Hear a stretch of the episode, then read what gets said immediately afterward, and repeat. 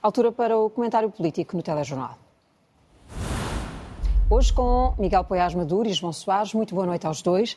Vamos começar a olhar para algumas das conclusões que conhecemos esta semana. Miguel, vou começar por si nesta sondagem da, da Universidade Católica para a RTP.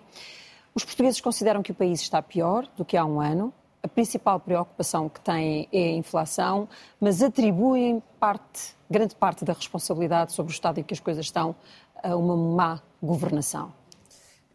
Eu acho que o que é mais marcante e me surpreendeu mesmo a mim foi que aquilo que os portugueses sentem em termos da sua vivência cotidiana, medido pelo peso uh, dos juros que têm de pagar relativamente ao seu rendimento, pela deslocação do seu consumo para os produtos brancos, está muito semelhante, porque a sondagem faz essa comparação, aos resultados de 2012. Portanto, significa que uh, uh, muito diferente daquela de há um ano e muito semelhante a 2012. Isso Nós temos um quarto da população a dizer que não tem dificuldade em garantir as despesas Exatamente. com alimentação, por exemplo. E, portanto, eh, essa semelhança, do meu ponto de vista, indica que há neste momento eh, uma dificuldade económica e social de muitos portugueses superior àquela que nós temos, se calhar, a, a, a percepção.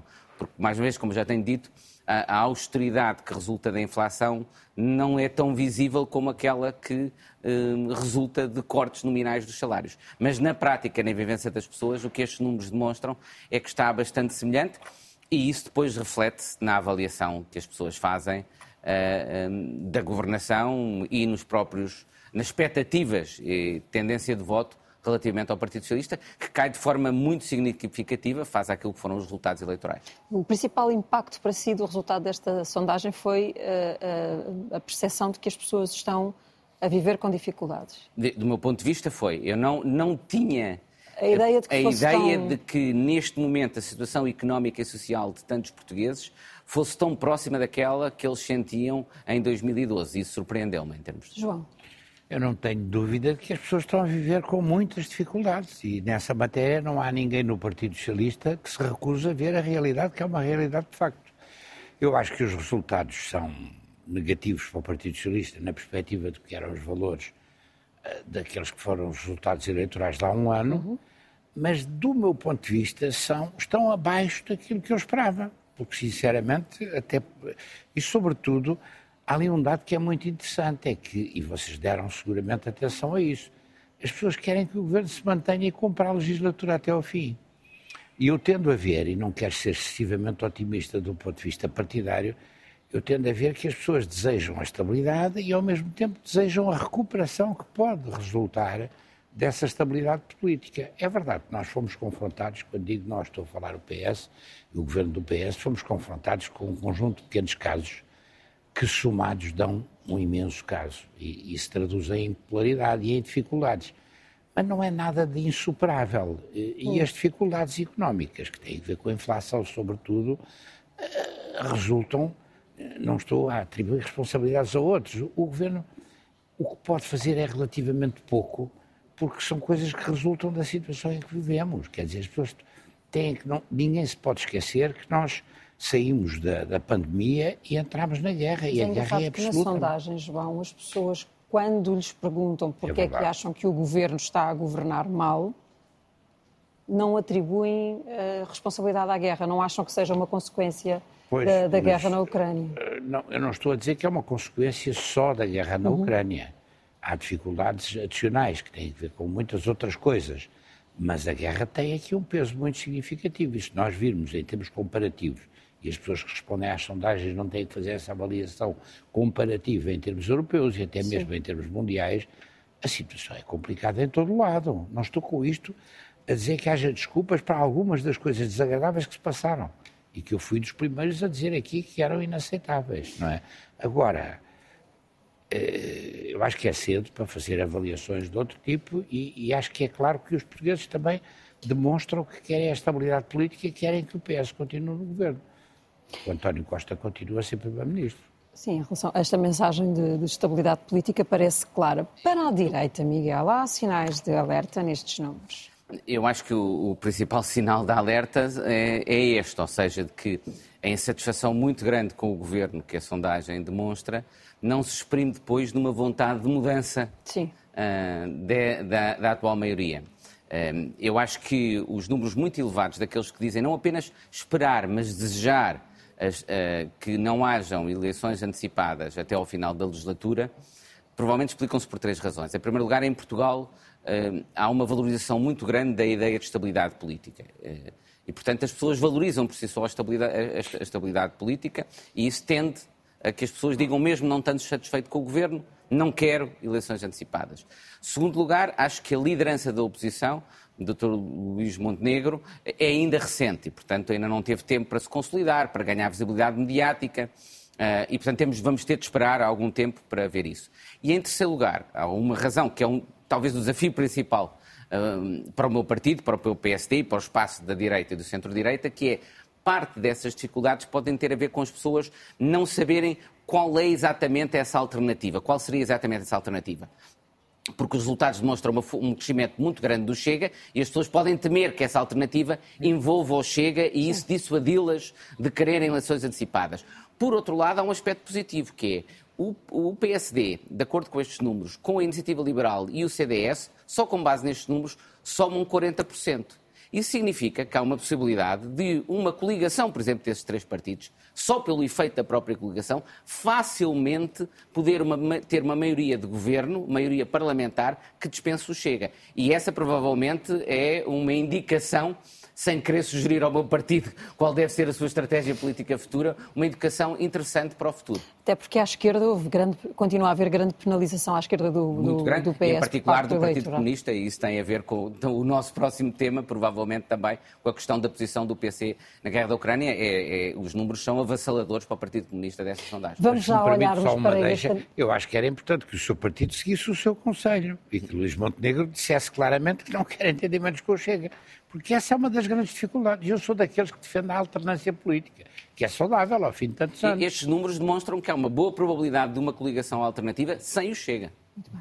E a nossa Bom, dificuldade temos que falar é... sobre a Ucrânia. Pois, vamos à Ucrânia. E o que lhe pergunto é, passado um ano, e nestes dias em que voltámos a ouvir falar na ameaça nuclear, que reflexão é que faz sobre Olha, a situação não, que a Europa Eu acho que a, eh, eh, a questão mais importante é não deixarmos que se banalize a questão da Ucrânia. E, de alguma forma, a submersão permanente às informações que também levou a alguma banalização das O que está a passar é uma barbárie inacreditável.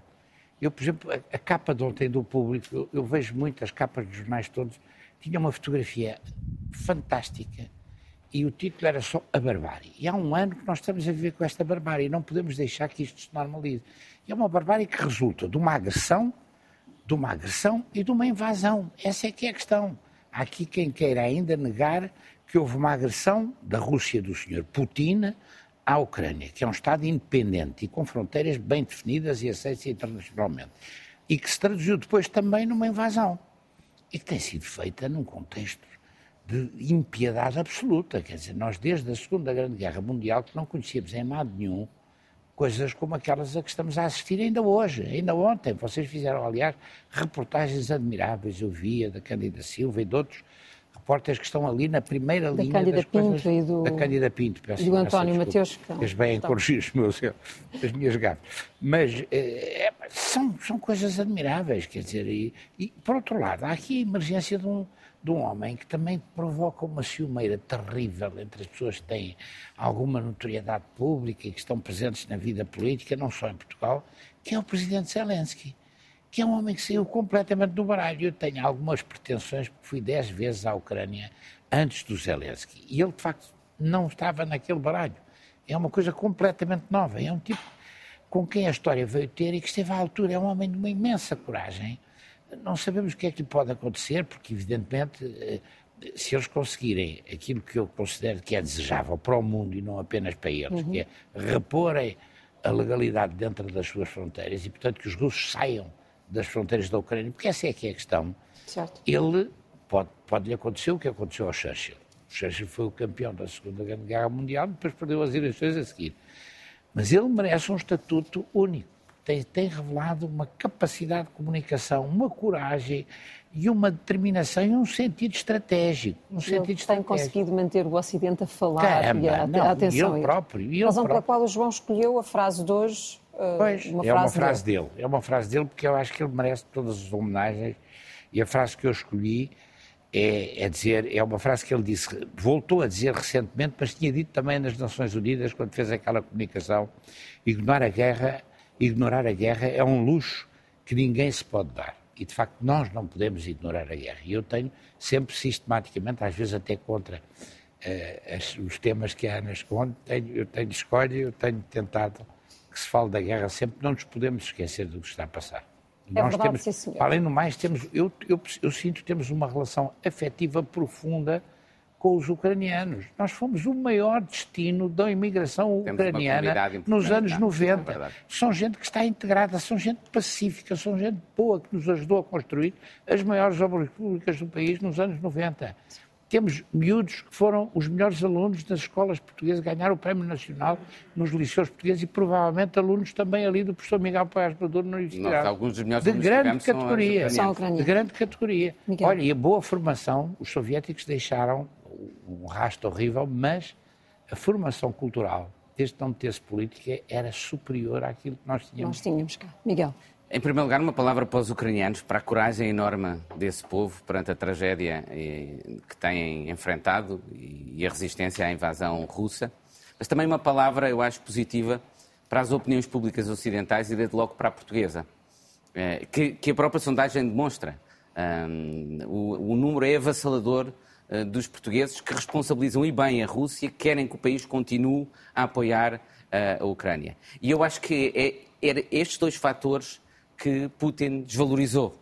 Ah, não apenas sobrevalorizou o seu exército, como aliás é normal nas nos regimes autocráticos, porque todos lhe mentem e, portanto, ele não sabia que o seu exército estava num estado muito pior do que realmente estava, mas, sobretudo, subestimou quer a coragem do povo ucraniano e a sua capacidade de resistência, quer também a resiliência e o apoio das opiniões públicas ocidentais, e é isso que levou a que, eh, ao contrário de invadir e ocupar eh, a Ucrânia em poucos dias, eh, esteja atolado e nas margens do, do, do, do Estado da, da Ucrânia, que, ao contrário de enfraquecer a NATO, fortaleceu a NATO, eh, que, ao contrário de repor a grande Rússia ou a União Soviética como grande potência, potência internacional, pelo contrário, está mais enfraquecida Uh, uh, e não apenas está mais enfraquecida, como está, por exemplo, na total dependência hoje de, de, de, da China. Uh, e, portanto, eu acho que os objetivos de Putin falharam e falharam.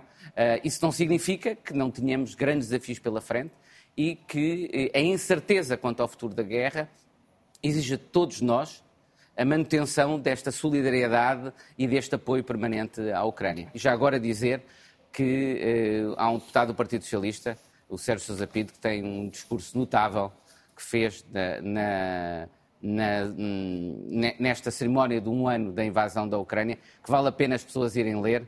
Está na, está no site do Partido Socialista. Não leiam mais nada do site, mas leiam pelo menos. oh, Miguel, isso não é do professor, não leia mais nada, leiam, é uma, é uma brincadeira. Mas vale a pena ler, vale a pena ir ao site para ler esse. É verdade, é verdade, é um bom discurso. Já agora também uma palavra para o Presidente da República, que decidiu muito bem, porque honra a ordem da liberdade, dar a ordem da liberdade ao Presidente Zelensky. Eu ofereço-me ao Presidente da República para acompanhar a Kiev, já que conheço a cidade de outras vezes, quando eu quiser, para a entrega da, da, medalha, gostava muito de lá ir, ainda não tive a oportunidade. Muito bem. Outra vez. Vamos avançar rapidamente para a frase do eh, Miguel. A, a, minha, a minha frase é uma frase do Luís Aguiar Conraria, um economista e comentador conhecido em Portugal, de um artigo no Expresso, um, eh, e que no fundo corresponde a artigos curiosamente sem coincidência, quer eu, quer ele, quer a Susana Peralta, que é aqui comentadora na RTP, basicamente escrevemos artigos todos dizendo mais ou menos o mesmo, e ele diz, a propósito das propostas sobre política de habitação, não há dados, Assim, só por um mero acaso se acerta no diagnóstico e se desenha a política correta. E realmente, ouvindo o debate que nós temos tido sobre políticas de, de habitação, ele é exemplar, no mau sentido, do mau qualidade de debate público e também de preparação de, de, de, das políticas públicas. Estão-se a fazer um conjunto de propostas, está-se a fazer uma consulta pública de um PowerPoint de 18 páginas, sem detalhes de medidas. Nós, no fundo, certo. é-nos pedido para nos pronunciarmos sobre algo que não sabemos exatamente, exatamente o, que é, o que é, sem dados sem evidências, sem estudos de base, não é boa forma de discutir políticas públicas. O número? O meu número, uh, pelo contrário, não, vai num sentido de elogio ao governo, neste caso, uh, embora também seja indiretamente um elogio em causa própria, eu já explico porquê. O meu número é 694. é o número de projetos apoiado pelo Portugal Inovação Social, que foi um, um programa inovador com fundos europeus, que eu iniciei, mas que felizmente foi continuado e muito bem. E, e eu acho que tem, isto deve ser particularmente valorizado, porque há muita tendência entre governos de, de repente, interromper projetos só porque vêm do governo anterior. E quer uh, a Maria Manuel Leitão Marques, então ministra, quer depois a doutora Graça Fonseca e agora a ministra Ana Brunhosa, continuaram este programa que é exemplar a nível europeu em termos precisamente de formas inovadoras de pensar, conceber, executar e avaliar políticas públicas, é orientado para os resultados, propõe inovação. Vale a pena as pessoas irem ver o site e ver como é que, nesse projeto, um programa que é um programa uh, uh, inovador, que é hoje em dia um exemplo em toda a Europa, se pode construir políticas públicas de forma diferente e com resultados e formas de pensar e desenhar essas políticas de forma muito diferente. E eu queria aqui já agora um elogio à ministra Ana Arbonhosa, porque vai continuar aparentemente este programa no próximo quadro fundos europeus podia. Apenas se elogiou ao governo, não? Coisa de tocante para mim, eu sinto Sim, uh, uh, um exatamente a seguir. Um a ter, a não esqueça, não esqueça O Pedro Ferraz da Abreu, que esteve em Harvard, também é um precursor dessas políticas públicas participadas. Já agora, um grande autor disso, Diogo Vasconcelos, a memória dele, porque ele foi a primeira pessoa em é Portugal a iniciar esta lógica é da inovação social. João, o seu número, 100. O meu número são os 100 anos do Parque de Serralves. Eu sou um fã de Serralves tenho uma grande admiração pela atual Presidente de Serralves, que é uma grande senhora, Ana Pinho. Tem feito um trabalho que me parece a mim completamente notável. Eu sou lisboeta apaixonado, mas sou também apaixonado pelo Porto. E Serralves é uma das grandes marcas de qualidade do país. Eu dei uma ajudazinha quando passei tão efemeramente pelo governo, que os Mirós lá foram parar. Alguém se lembrou disso nessa altura e fico feliz.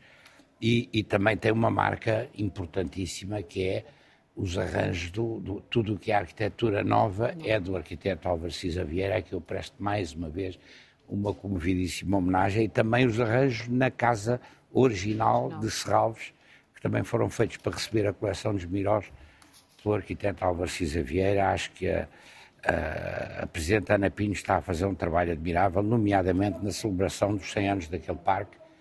Porto tem parques importantíssimos, o Parque da Cidade, é o maior parque feito em Portugal nos últimos anos, que é a obra do professor Cidade Pardala, que eu também tiro o meu chapéu.